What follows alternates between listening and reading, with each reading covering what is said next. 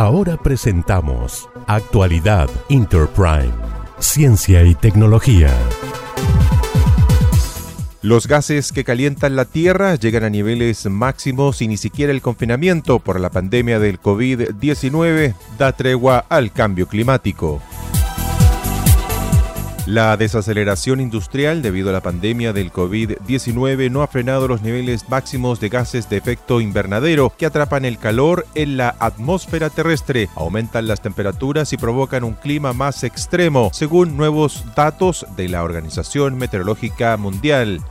Las concentraciones de dióxido de carbono subieron el año 2019 y el promedio mundial anual superó el umbral de 410 partes por millón, un aumento en comparación con el año anterior. Este incremento ha continuado a pesar de las medidas de confinamiento que redujeron las emisiones de muchos contaminantes y gases en la atmósfera. Esto se debe a que las concentraciones son la suma de las emisiones pasadas y actuales, ya que de por sí tienen fluctuaciones normales debido al ciclo de carbono y la variabilidad natural. Según equipos científicos, la reducción de emisiones causadas por la pandemia del COVID-19 al final no tuvo un impacto mayor que el de estas variaciones. El dióxido de carbono permanece en la atmósfera durante siglos y aún más tiempo en los océanos. La última vez que se registró en la Tierra una concentración de dióxido de carbono comparable fue hace 3 y 5 millones de años. La temperatura era entonces de 2 a 13 grados Celsius más cálida y el nivel del mar entre 10 y 20 metros superior al que existe actualmente, pero no había 7.700 millones de habitantes, así lo explicó el secretario general de la Organización Meteorológica Mundial, el doctor Peteri Talas. Desde el año 1990, recordemos, el reforzamiento radioactivo total, es decir, la diferencia entre la luz solar absorbida por el planeta Tierra y la energía irradiada de vuelta al espacio, que de no estar en equilibrio ejerce un efecto de calentamiento sobre la Tierra, ha subido un 45% a causa de los gases de efecto invernadero de larga duración. Cuatro quintas partes de ese aumento se deben al dióxido de carbono.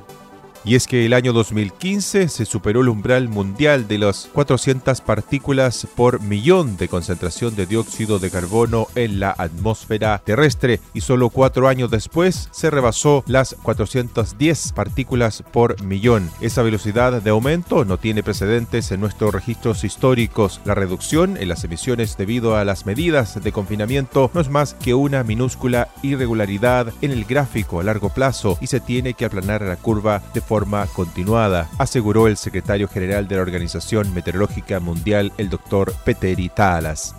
El boletín de la Organización Meteorológica Mundial sobre los gases de efecto invernadero explica que, según el proyecto Carbono Global, durante la cúspide de las restricciones por la pandemia del COVID-19, las emisiones diarias de dióxido de carbono se habrían reducido hasta un 17% a nivel mundial. Sin embargo, se advierte que, puesto que todavía no está clara la duración de las medidas de confinamiento ni su grado de rigor, las predicciones de la reducción total de emisiones es bastante incierta. En definitiva, aunque las emisiones diarias de dióxido de carbono habrían disminuido hasta en un 17% por un corto tiempo debido a las restricciones económicas y medidas de confinamiento en torno a la pandemia, se trata de una variabilidad mínima de las concentraciones de gases de efecto invernadero en la atmósfera que continúan aumentando a un ritmo preocupante, poniendo en peligro el futuro de nuestro planeta, los ecosistemas y la humanidad, todo esto debido al calentamiento global.